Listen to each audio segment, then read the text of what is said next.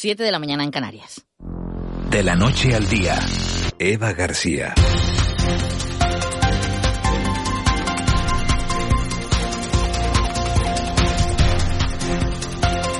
Muy buenos días, sean todas y todos bienvenidos a una jornada más en De la Noche al Día, en este viernes 30 de diciembre. Cuando llega esta fecha siempre hay propósitos que quieres cumplir. Eh, ¿Saben cuáles son los más comunes?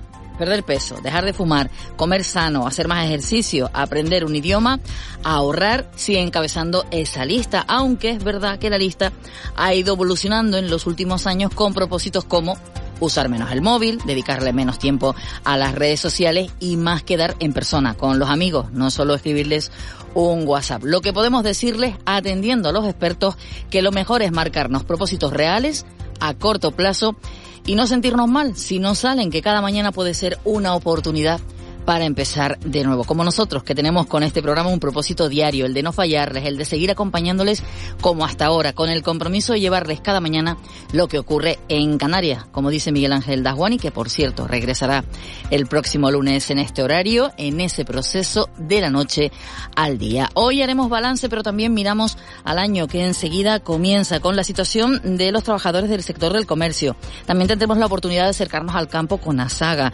Conoceremos eh, cómo va a ser la huelga que ya comenzaba antes de la Navidad de diferentes compañías aéreas y que puede perjudicar si usted quiere salir durante estos días con retrasos en prácticamente todo el país. A ver cómo afecta a Canarias esta huelga. También tendremos la oportunidad de conocer el nuevo eh, sistema de cotizaciones de los autónomos, las asesorías están que no paran. Durante esta semana intentando informar a todos los autónomos del nuevo sistema que comenzará a partir del 1 de enero. Tendremos la oportunidad de conocer cómo celebran las fiestas este año algunas orquestas canarias después de la pandemia y además con especial atención hoy hablaremos de la violencia machista. Basta ya, basta ya de asesinatos, queremos pasar 2023 todas.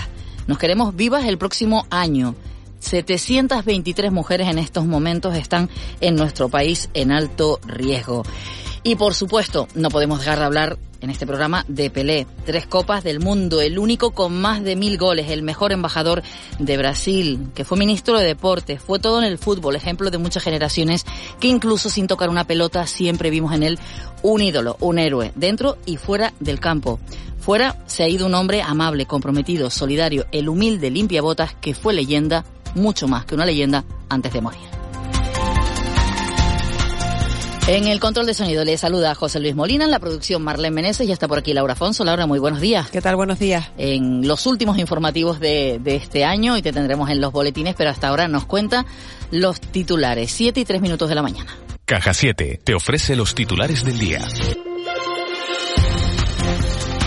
Diciembre de 2022, el mes más trágico en violencia machista en dos décadas. La estadística oficial refleja que 10 mujeres han sido asesinadas por violencia machista en diciembre, pero otros tres crímenes ocurridos en los últimos días están en, en investigación.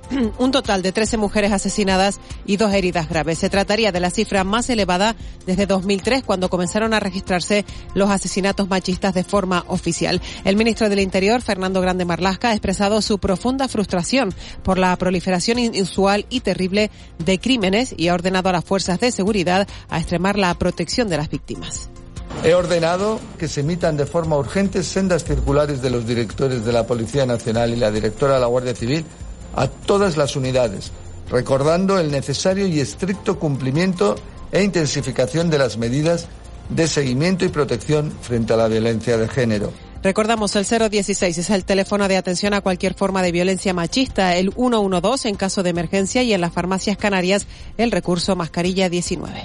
Torres hace balance de 2022 destacando los logros en dependencia y en carreteras. El presidente de Canarias, Ángel Víctor Torres, ha destacado los avances en la mejora de la movilidad del archipiélago, pero ha destacado también que 2022 ha sido el año en el que se ha conseguido dar una vuelta al sistema de dependencia en las islas. Ha señalado que actualmente hay personas que ya están recibiendo los servicios de la ley de dependencia tras esperar más de 10 años. También subraya la importancia que tiene la aprobación de la renta de la ciudadanía para combatir la pobreza.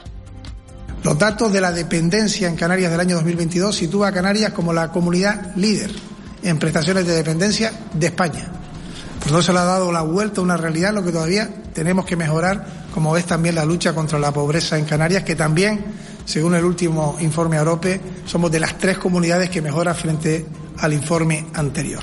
Suscrito el protocolo para la gratuidad de guaguas y tranvía. Medida que contará inicialmente con una partida de 81 millones de euros. Desde el Gobierno confían en que cuanto antes puedan utilizarse los bonos residentes en todas las islas del archipiélago. Para ello se van a coordinar durante los dos primeros meses. En estos encuentros también se va a analizar el gasto. Si hiciera falta más dinero para mantener la medida, se ampliarán los créditos por parte del Estado. El consejero de Transporte, Sebastián Franqui, señala que el objetivo es mantener la calidad en el servicio porque el principal objetivo que tenemos todos es que ese nivel de calidad que tiene el servicio o el transporte público en Canarias lo sigamos manteniendo una vez que se ponga en marcha esta medida.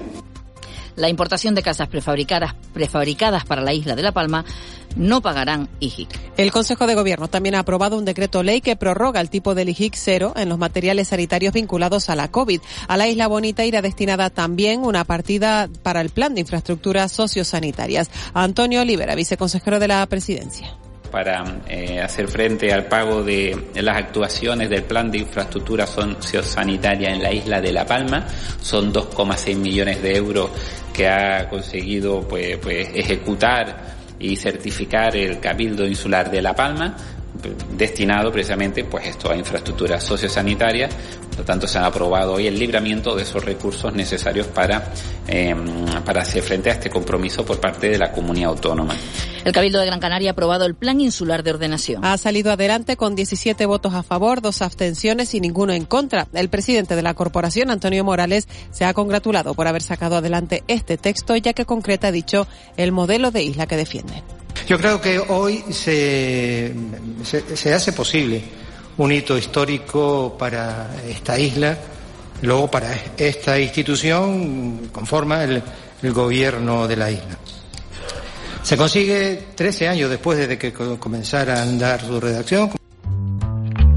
Tú pones la ilusión en tu futuro y en Caja 7 te ayudamos a alcanzarlo con éxito. Descubre las ventajas de tus planes de pensiones. Con incentivos especiales hasta el 31 de diciembre. Consulta condiciones en cajasiete.com.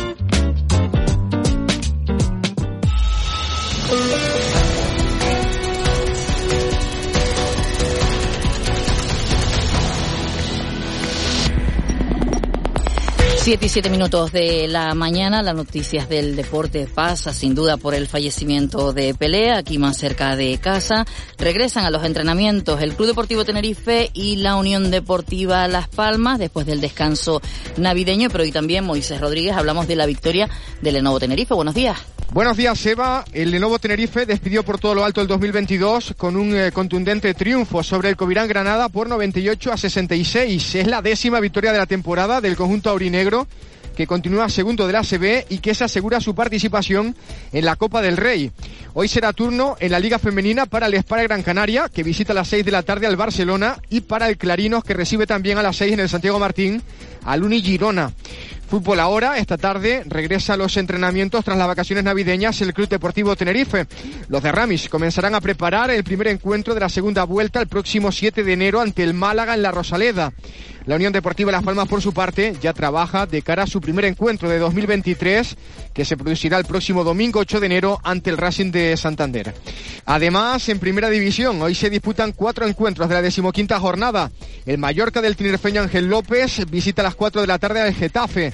A las seis y cuarto se juegan el Cádiz Almería y el Celta Sevilla y para las ocho y media queda el choque entre el Valladolid del Gran Canario Roque Mesa y el Real Madrid. Cerramos, Eva, los deportes con tenis porque el Gran Canario David Vega ya está en Sydney para participar con España en la nueva United Cup de tenis junto a Rafa Nadal, Pablo Carreño y Albert Ramos. Regala vino, regala Navidad.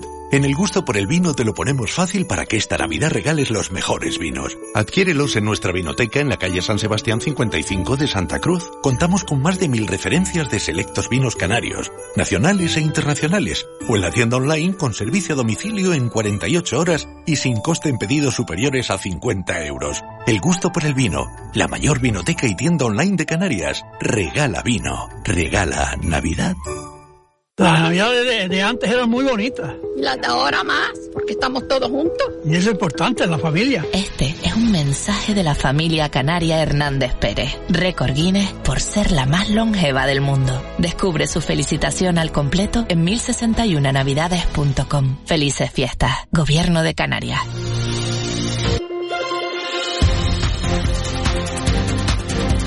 7 y 10 minutos de la mañana les recuerdo el número de WhatsApp 616-486-754.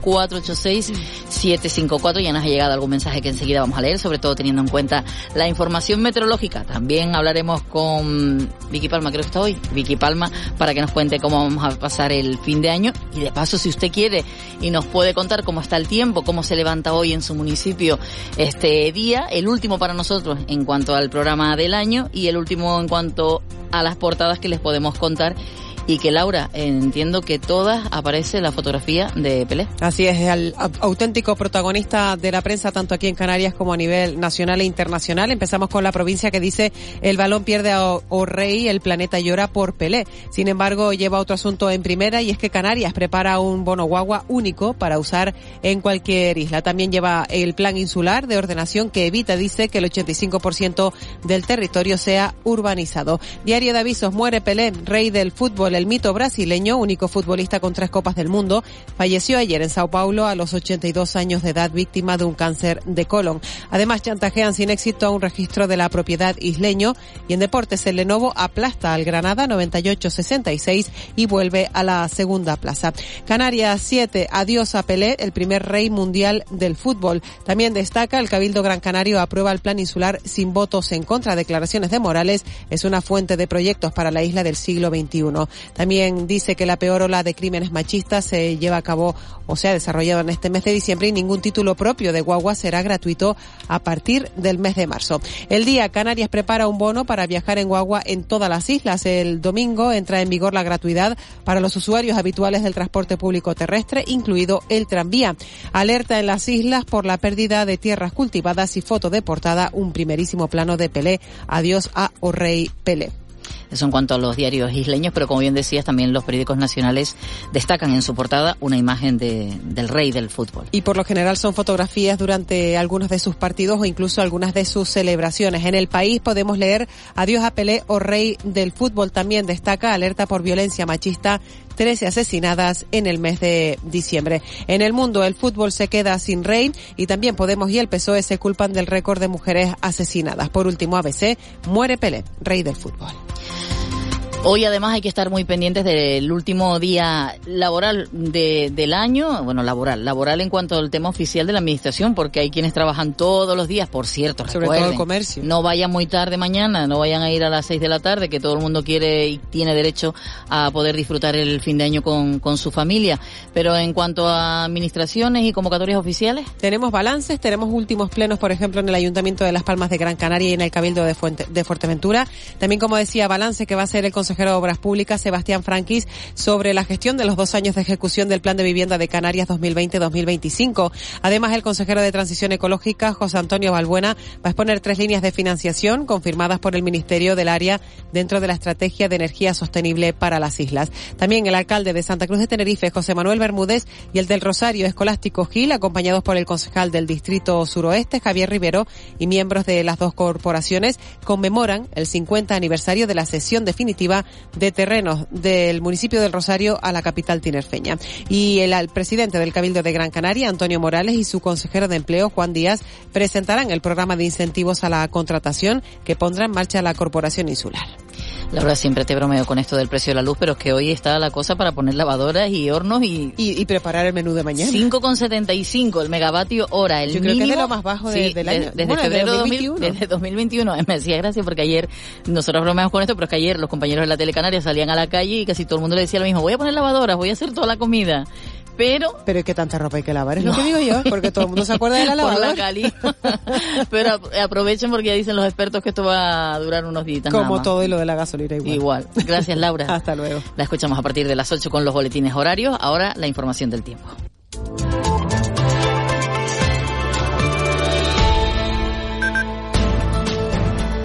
Feliz año nuevo desde Gueneguera, 21 grados, otro mes de récord de temperatura, ya está siendo normal mes por mes, llevamos a un clima subtropical, según nos informan desde esta zona, un amigo, una amiga oyente, y cielos, nubes sin viento. Saludos desde Parque Holandés. Vicky Palma, muy buenos días. Buenos días, Eva. ¿Cómo vamos a pasar la última noche del año? Bueno, pues en principio con, con nubes de tipo medio alto y yo creo que sin ningún tipo de consecuencia. Todavía quedará algo de ligera calima y temperaturas sin cambios, vientos del sureste. Vamos a tener tanto hoy como en la jornada de mañana, así que en principio sin grandes novedades. Aunque bueno, hoy vamos a tener pues esas nubes cruzando las islas, también la jornada de mañana va a quedar algo de calima, no va a ser muy apreciable a simple vista, pero está ahí y sobre todo la gente que tenga problemas respiratorios va a notar que, que, sigue presente aunque no se vea. También nos va a acompañar mañana y yo creo que también el, día uno va a estar con nosotros y vamos a ver si ya lunes de la próxima semana pues esa calima tiende a desaparecer por completo.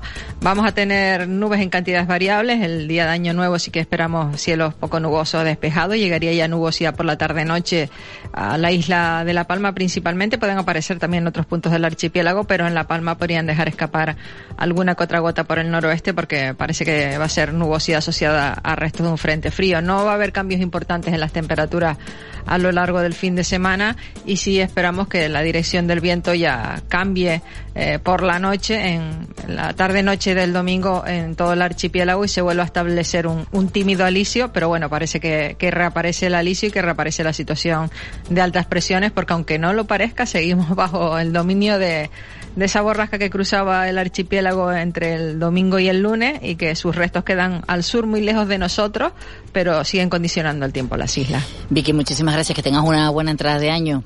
Igualmente, buenos días. Un abrazo, hasta pronto. Y ahora saludamos a Carmina Lorenzo, portavoz a esta hora del 112. Carmina, muy buenos días. Hola, buenos días. ¿Qué podemos contar de las últimas horas? Durante la noche se han producido perdón, dos accidentes importantes en la isla de Tenerife. El primero de ellos tuvo lugar en el municipio de Guimar al volcar un vehículo en la TF1, donde el personal del Servicio de Urgencias Canaria tuvo que asistir a una mujer de 76 años que presenta politraumatismos de carácter grave. Fue trasladada en una ambulancia medicalizada a un centro hospitalario. Poco tiempo, pocos minutos después se producía en el municipio de Garachico una colisión de dos coches con el posterior vuelco de uno de ellos en la TF42.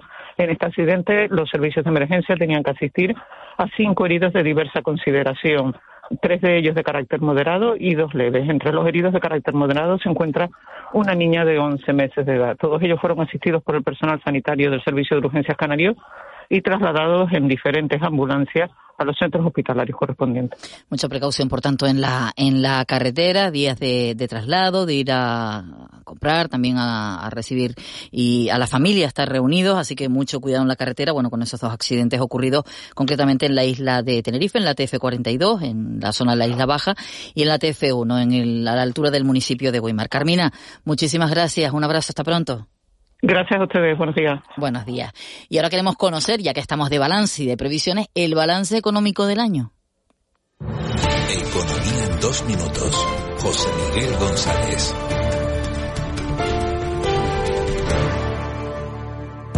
José Miguel González, buenos días. Muy buenos días, Eva. Mañana sábado acaba 2022. Seguro que cada cual hará un resumen de lo sucedido pero igual de seguro que hemos tenido un montón de momentos en donde los mismos problemas y oportunidades han sido iguales para todas las partes. ¿Cómo olvidar que el año empezó con un final, el de la erupción del volcán de Cumbre Vieja en La Palma, pero pasar a la historia por haber sido uno de los años más cálidos con temperaturas récord y olas de calor extrema? También, aunque todavía se obliga a llevar la mascarilla en el transporte y los centros sanitarios, la COVID y las gripes, sin llegar a estar plenamente normalizadas, siguen siendo una amenaza desestabilizante. Desde la perspectiva económica se comenzó el año con la ilusión de la recuperación, pero el estallido de la guerra de Ucrania agravó la subida de los precios de la energía que había empezado el verano anterior, y al encarecimiento de la electricidad se sumó el del petróleo y los carburantes. Al final, ha tenido su impacto sobre lo que comemos y sobre las prendas que usamos para vestirnos. Además, el incremento de los tipos de interés machaca nuestras deudas sin piedad alguna, según dice, para que se enfríe la economía, mientras que la población se congela. Y cómo olvidarlo, el drama de la inmigración, aunque ha sido desplazado de las cabeceras de la prensa, ha seguido impactando de forma importante, en donde el sobrevivir está equiparado a la propia muerte. Seguro que hay más temas, pero tampoco pretendo quitarles las ganas de un sopetón, que viene la fiesta de fin de año y ahí la risa y el espumillón deben ser los protagonistas. ¡Feliz año! Regala vino, regala Navidad. En el gusto por el vino te lo ponemos fácil para que esta Navidad regales los mejores vinos. Adquiérelos en nuestra vinoteca en la calle San Sebastián 55 de Santa Cruz. Contamos con más de mil referencias de selectos vinos canarios, nacionales e internacionales, o en la tienda online con servicio a domicilio en 48 horas y sin coste en pedidos superiores a 50 euros. El gusto por el vino, la mayor vinoteca y tienda online de Canarias. Regala vino, regala Navidad. Con C de Cultura. C Castro. Fin de semana de mucha actividad. El fin de año protagoniza la agenda cultural entre los actos destacados, el Año Nuevo con Mestizais y también hablamos de la nueva edición, la número 21 del Festival de Danzas Canarios dentro y fuera. Se Castro, buenos días. Buenos días, Eva. El Teatro Cuyás de Las Palmas de Gran Canaria arranca su programación de 2023 los próximos 13 y 14 de enero con el estreno absoluto de Somnus, la nueva propuesta de la compañía de danza contemporánea de Daniel Morales. El bailarín y coreógrafo gran canario plantea la escena como lugar de transformación social, transportando al espectador a través de un viaje para distinguir lo que es real de lo que no. Está en manos de Daniel Morales. A mí Daniel me parece ahora mismo el, coreógrafo y bailarín más importante junto con Paula Quintana, quizá, que hay en Canarias. Y le hemos ofrecido poder eh, estrenar eh, su espectáculo Somnus como estreno absoluto en, residencia en la, en la sala grande. Y seguimos con danza. Este viernes continúa la 21 edición del Festival de Danza Canarios Dentro y Fuera en Santa Cruz de Tenerife. La compañía de Rocío Pozo presenta Equilibrium y Mirlo on the Stage será en el espacio La Granja.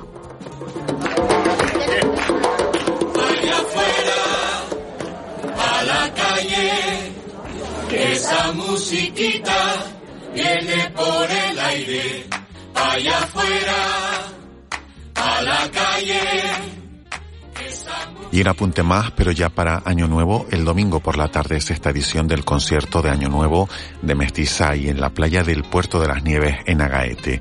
El grupo celebra el primer día del año y también la primera puesta de sol en un enclave turístico y paisajístico singular de la isla.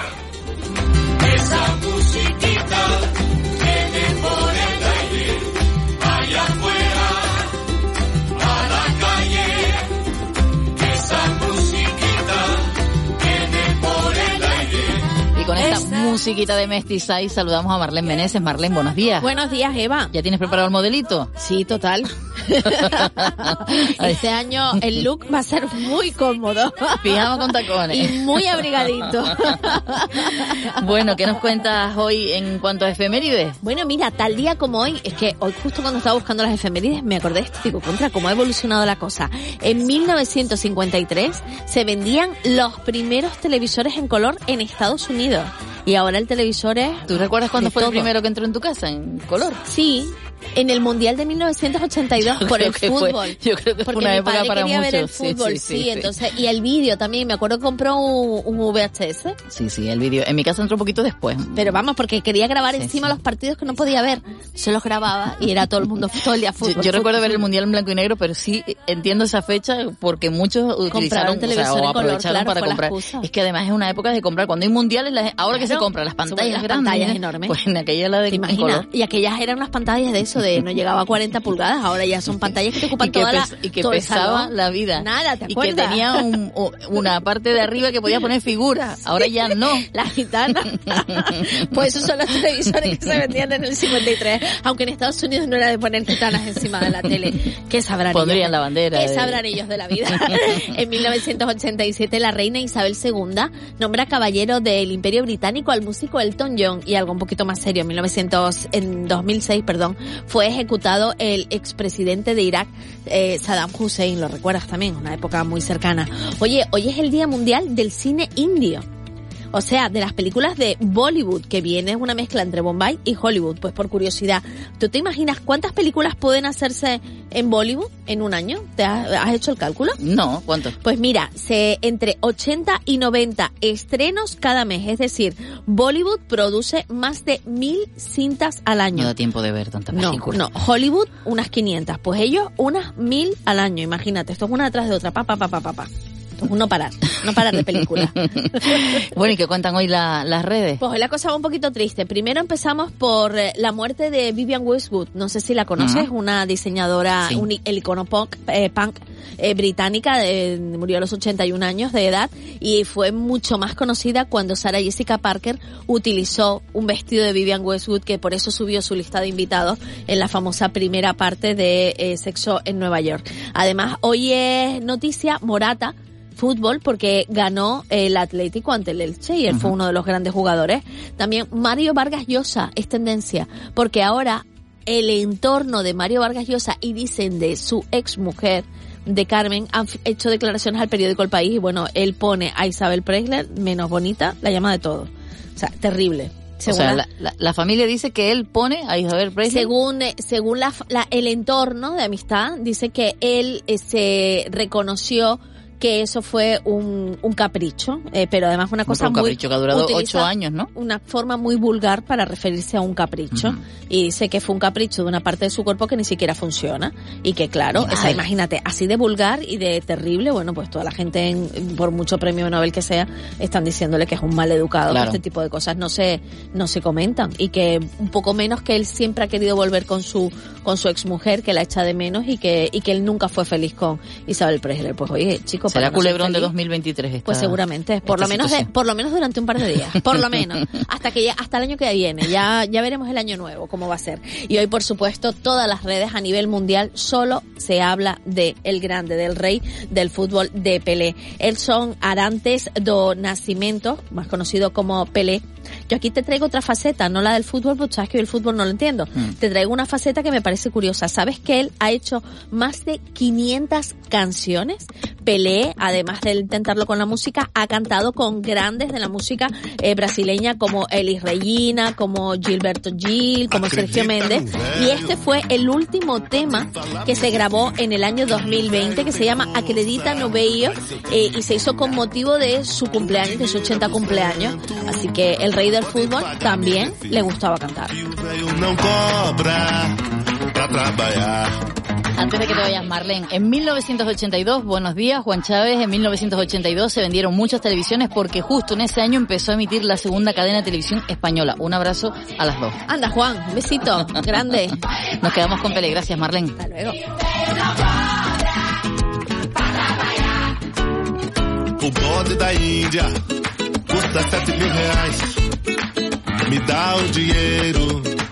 Índia custa sete mil reais. Me dá o dinheiro e eu mando comprar. A galinha africana custa quatro mil reais. Fica tranquilo que Nos quedaríamos con esta música durante toda la mañana y sobre todo porque vamos a hablar en el contrapunto también de Pelé. El Contrapunto.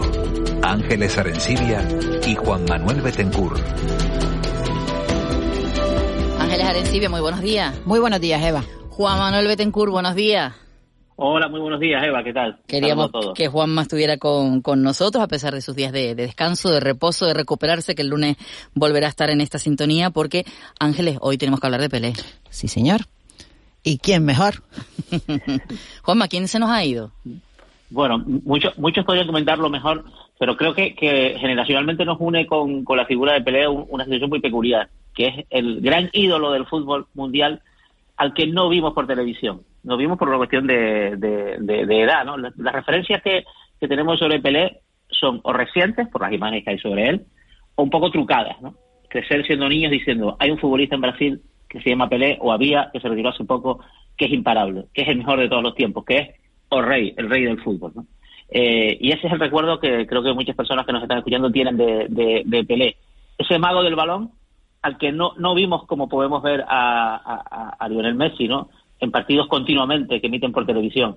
Tengamos en cuenta que Pelé eh, ganó tres mundiales, 1958, 1962, 1970, eh, mm, el único que se emitió por televisión con cierta regularidad fue este último, el famoso Mundial de México, en el cual él protagonizó algunas de las mejores jugadas de, la historia del fútbol, algunas que no terminaron en gol, que es otra peculiaridad de, de, de, Pelé, haber sido el autor de esos goles únicos que no entraron y que por tanto no fueron gol, pero que siempre se recuerdan como jugadas extraordinarias, ¿no? Hay una, ¿no? La del partido contra Checoslovaquia, ¿no? Cuando se dice siempre, alguien marca un gol desde, más de medio campo, desde, el campo propio, siempre se dice, marcó a lo Pelé. ¿Por qué? Porque Pelé intentó un gol desde más de medio campo contra Checoslovaquia, que no entró, pero aún así seguimos diciendo un tiro a lo Pelé.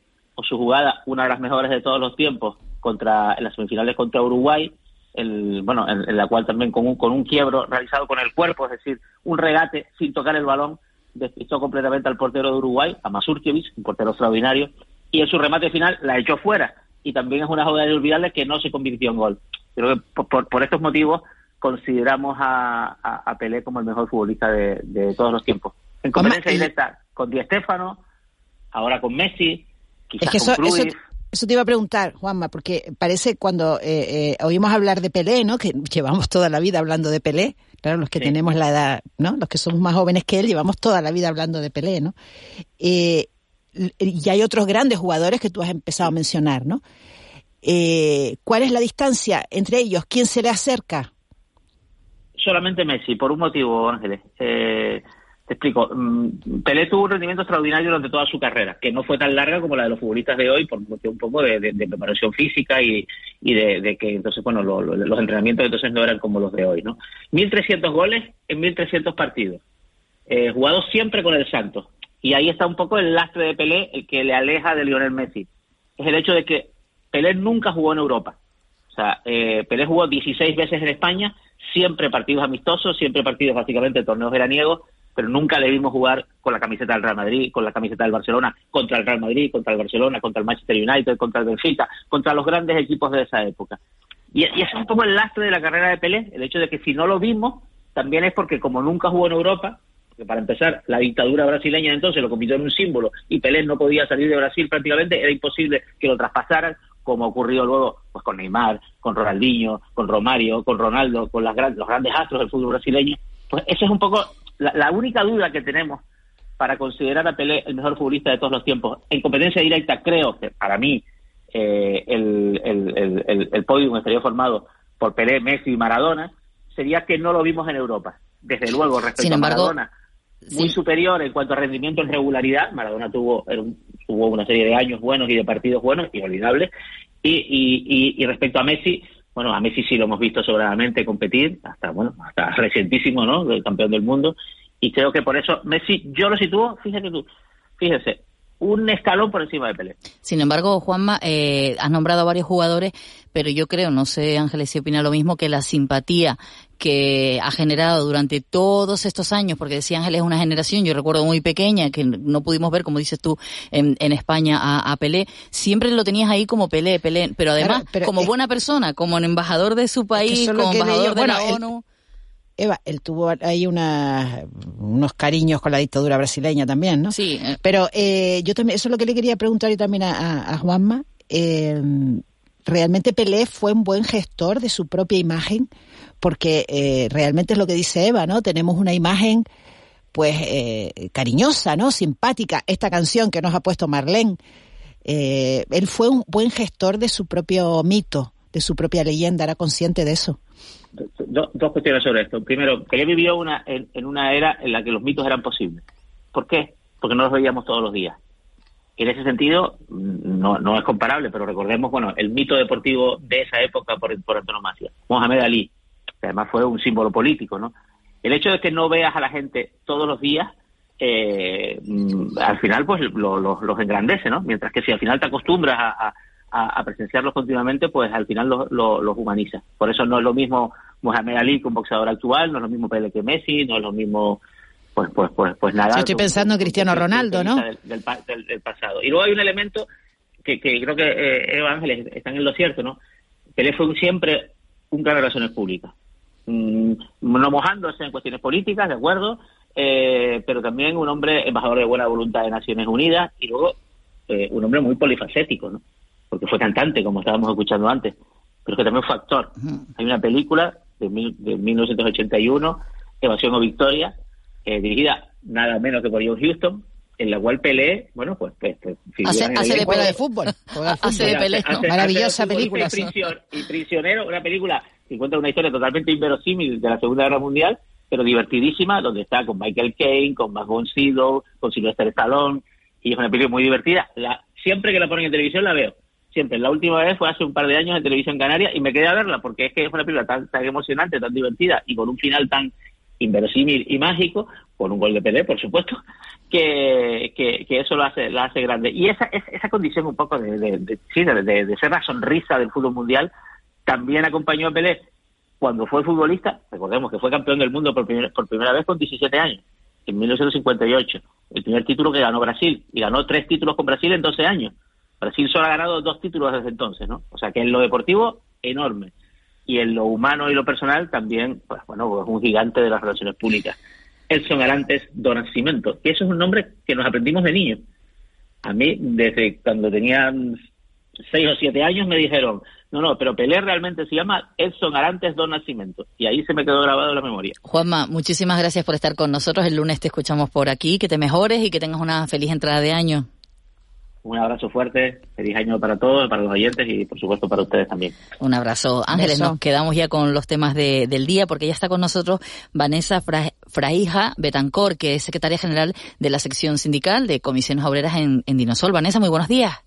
Muy buenos días. Gracias por atendernos. Eh, vamos a, A hablar de, de comercio. Además, esta semana hablábamos con el director general de, de comercio del gobierno de Canarias y de algunas cuestiones de cara a 2023. ¿Qué les preocupa a ustedes el próximo año de cara a los festivos? Desde luego, eh, lo que nos preocupa es que no seamos consecuentes con lo que decimos. Es decir, Canarias se ha convertido en, en una apertura de 365 días del año. Entiendo que las empresas pues soliciten donde lo tengan que solicitar, que en este caso es el gobierno de Canarias, soliciten las aperturas correspondientes para ampliar sus aperturas y sus zonas y horarios comerciales pero lo que no se entiende es que esto no vaya directamente ligado a la creación de empleo, a la estabilidad de empleo y sobre todo a la conciliación familiar. Hay que dejar claro a todos los oyentes que cuando empresas solicitan estas aperturas, ampliar, la, ampliar a lunes a domingo, incluido por supuesto todos los festivos, eh, después el gobierno de Canarias tiene que eh, informar a todas las partes afectadas para que todos podamos emitir informes favorables o desfavorables. Yo llevo 25 años en el sindicato y jamás eh, he visto que todos los informes que hemos presentado nosotros desde los sindicatos, en este caso de comisiones obreras, hayan sido tomados en cuenta para la decisión final. Eh, se toma en cuenta simplemente como mero trámite, pero realmente se apertura y se autoriza a todas aquellas empresas, zonas comerciales que quieran abrir. Esto afecta directamente no solamente a la clase trabajadora, porque vuelvo a decir que no está ligado a la ampliación de contratación, estabilidad y a la conciliación, que la destroza directamente a todos los miles de trabajadores y trabajadoras que están vinculados al sector del comercio, de, las diferentes modalidades, alimentación, textil, absolutamente todo el comercio, sino también hay que entender que al pequeño comercio les afecta profundamente, porque esto va directamente a las grandes empresas en Canarias.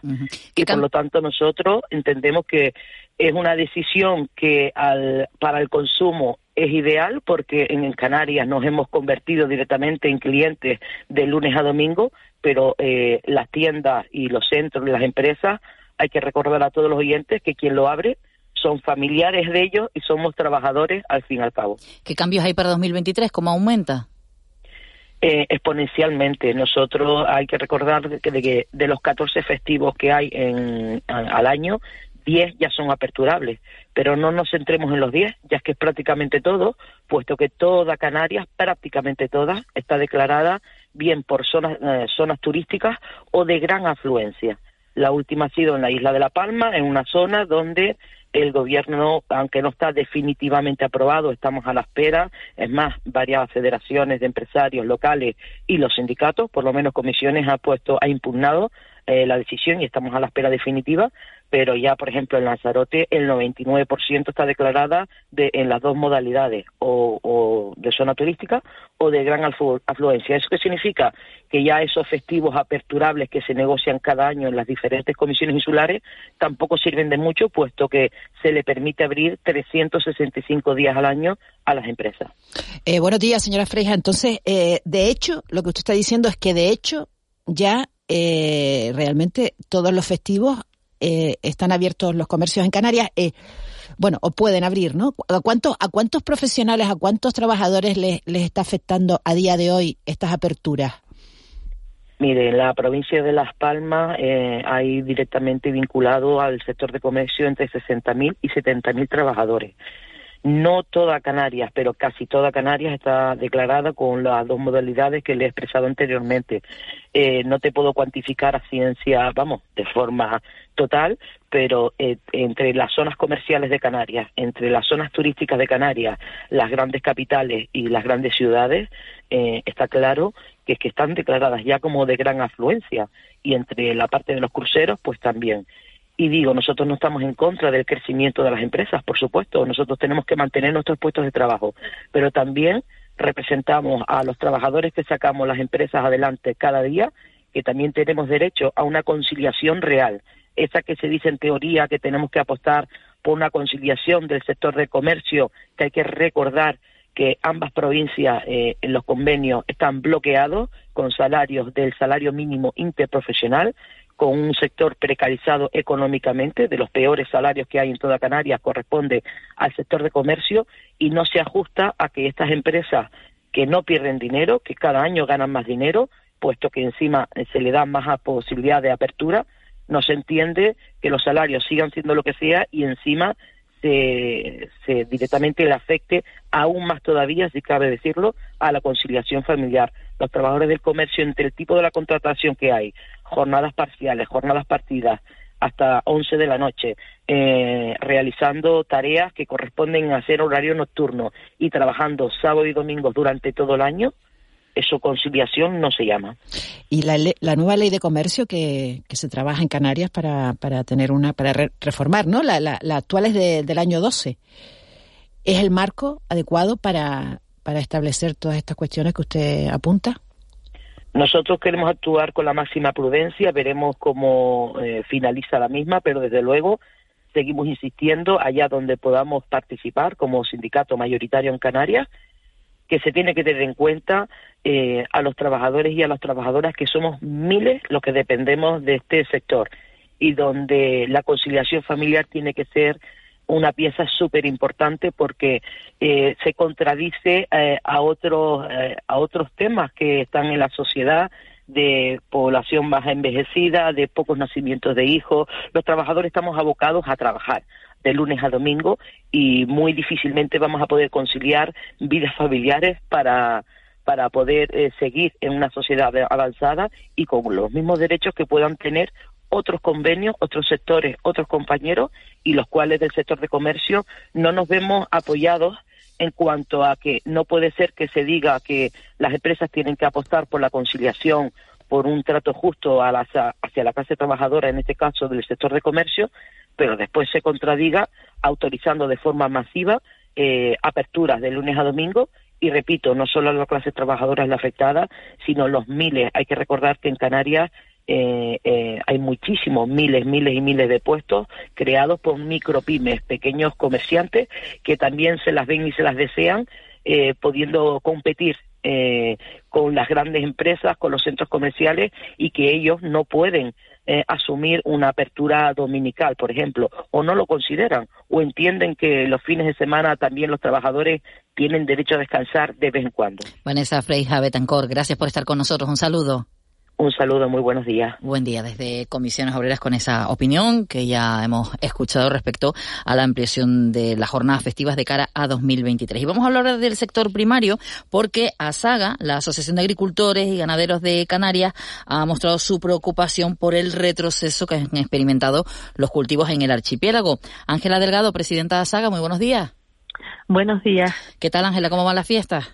Bueno, las fiestas trabajando mucho, trabajando mucho. Eh, recordemos que estas fiestas se come muchísimo y quiénes son los responsables de producir alimentos, los agricultores y los ganaderos, con lo cual nos toca producir mucho y vender mucho en esta fecha. El otro día nos decía, por cierto, el responsable del área de agricultura en el Cabildo Insular de Tenerife que tan solo en el Merca ha aumentado, hablamos de la isla de Tenerife, entendemos que, en Canarias puede ser similar, no sé si ustedes tienen información, el aumento del consumo del sector primario en un millón de, de toneladas. O sea, una cosa, un aumento increíble, por lo menos entendemos nosotros, Ángela.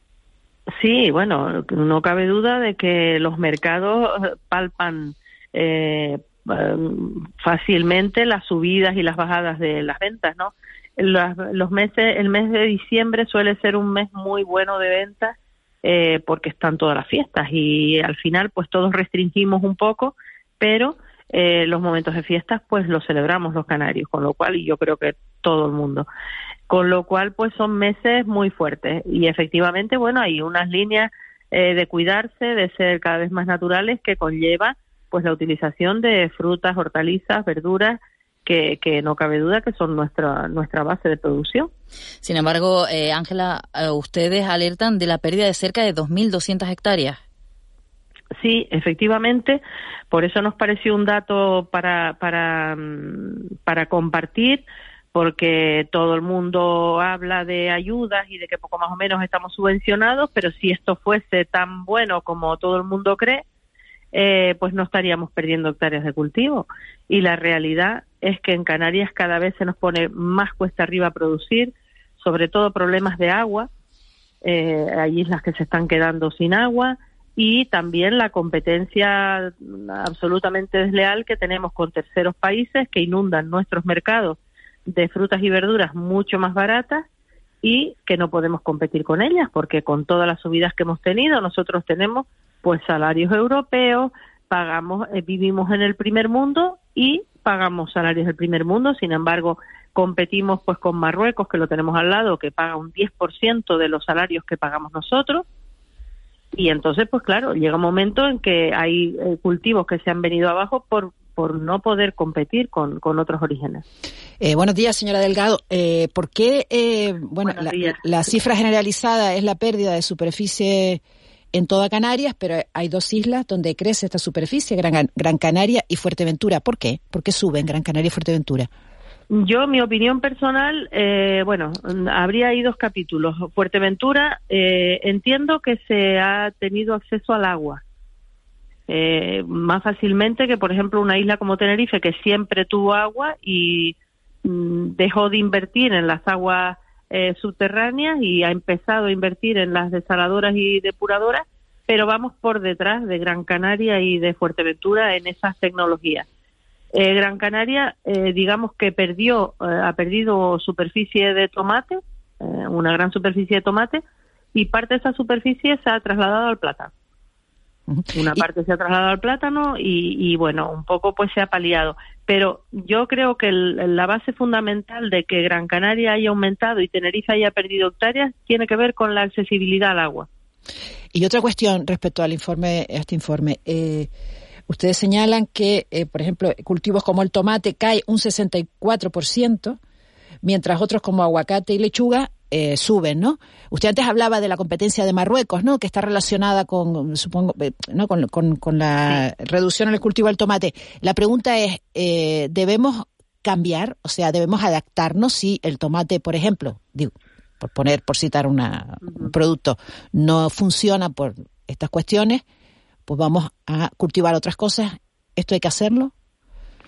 Yo tengo una teoría un poco diferente. Yo creo que nosotros hemos tenido unos cultivos tradicionales en Canarias que tenemos que defender esos cultivos. Hemos perdido gran parte del tomate y ha sido un error eh, perder ese cultivo porque era un cultivo eh, sostenible y era un cultivo maravilloso de sabor, de, de características de un tomate canario que no debimos o no debemos terminar de perder. Otra cosa es que tuviésemos eh, vicisitudes con plagas, la tuta revoluta ha acabado prácticamente con el cultivo, hemos tenido virus anteriores, el virus de la cuchara, hemos tenido muchos problemas, pero también tuvimos un gran problema, que hubo una denuncia contra la ayuda al transporte del tomate, no se nos olvide esto, y todas las empresas de Canarias tuvieron que hacer avales, pagar avales para enfrentarse a esos pleitos que tuvo el sector tomatero contra la administración. En ese momento fue un momento mm, también que tuvo que hubo un antes y un después. Muchas empresas tomateras tiraron la toalla porque las cuantías eran millonarias. Al final eso quedó en nada. Ganaron, el sector ganó el pleito, pero ese parón de estar eh, siete, ocho, diez años pendientes de si tenían que aportar millones y millones, no, no recuerdo lo que eran, pero que eran como 20 millones de euros que tuvo que avalar el sector para poder hacer frente a ese pleito, eso también eh, dejó devastado el, a, a los empresarios, ¿no? Entonces, eh, el tomate lo hemos perdido o lo estamos perdiendo por un cúmulo de razones, no por una sola cosa, no solamente por la competencia, pero efectivamente, básicamente, hemos perdido eh, mercados europeos porque hay otras frutas que compiten y que son más baratas que las nuestras, ¿no? Esto va a ser siempre así. Todo lo que se cultiva en Canarias es mucho más caro. Es por ello que necesitamos esas compensaciones por la lejanía, esas compensaciones porque somos islas y tenemos transporte entre nosotras y, todo se encarece. Ángela, hablando de esas ayudas, de esas eh, subvenciones, esta semana justo la consejera de Agricultura del Gobierno de Canarias, Alicia Banostende, señalaba que la Comisión Europea aprobaba ese POSEI con la mayor ficha financiera, 302 millones. Sí, efectivamente. Nosotros trabajamos ese documento conjuntamente con, la Consejería eh, en junio. Eh, se, se, llevan las modificaciones, eh, las discutimos entre las diferentes organizaciones agrarias y, por supuesto, la Consejería y se llega a un acuerdo. Ese acuerdo es el que se envía y, bueno, pues gratamente un, un, regalo más de Reyes, por decirlo de alguna manera, que se aprueba esa, ese nuevo POSEI felicitar a la consejera de Agricultura y a su equipo, a don Fernando Segura al frente de las modificaciones eh, eh, frente a Europa del POSEI y bueno, eh, efectivamente intentar paliar esa pérdida de, hectáreas que tenemos pues con un suplemento porque recordemos que desde que se generan las ayudas del POSEI, allá por los años 90, no ha habido subidas de, no hemos podido, digamos, eh, actualizar el IPC del campo, es decir, pues suben las cosas un, un 5%, pues las ayudas suben un 5%, eso nunca eh, se hace así, porque realmente Europa marca una ayuda y luego no se, no se actualiza. Pero sí que es verdad que en las ayudas de Estado, donde estamos liberados hasta, pues hasta los, ya creo que estamos llegando al límite, a los 33, 34 millones de euros en ayuda de Estado, se han conseguido todas esas mejoras eh, para los diferentes cultivos, que bueno, que viene a ser pues una ayuda más para que, por ejemplo, sectores como, como la ganadería, que hicimos eh, especial hincapié en que la ganadería estaba sufriendo mucho, pues tengan una ayuda un poco mejor. Ahora lo que, lo que estamos trabajando y en lo que estamos empujando la consejería, en que esas ayudas se puedan cobrar al menos semestralmente porque los ganaderos, muchos de ellos probablemente no vayan a ver esas mejoras el año próximo. Con lo cual hay que trabajar en esto. Ángela Delgado, presidenta Saga, muchísimas gracias por estar con nosotros y que tenga usted y todo el sector primario una buena entrada de año. Muchísimas gracias, Eva. E igualmente, a consumir productos de Canarias, que es lo ah. que tenemos que hacer. Ahora que todavía nos queda fiesta por delante, a consumir producto nuestro. Un abrazo. Un abrazo muy grande.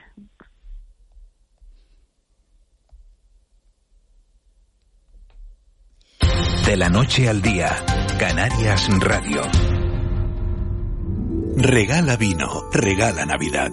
En el gusto por el vino te lo ponemos fácil para que esta Navidad regales los mejores vinos. Adquiérelos en nuestra vinoteca en la calle San Sebastián 55 de Santa Cruz. Contamos con más de mil referencias de selectos vinos canarios, nacionales e internacionales, o en la tienda online con servicio a domicilio en 48 horas y sin coste en pedidos superiores a 50 euros. El gusto por el vino, la mayor vinoteca y tienda online de Canarias. Regala vino, regala Navidad.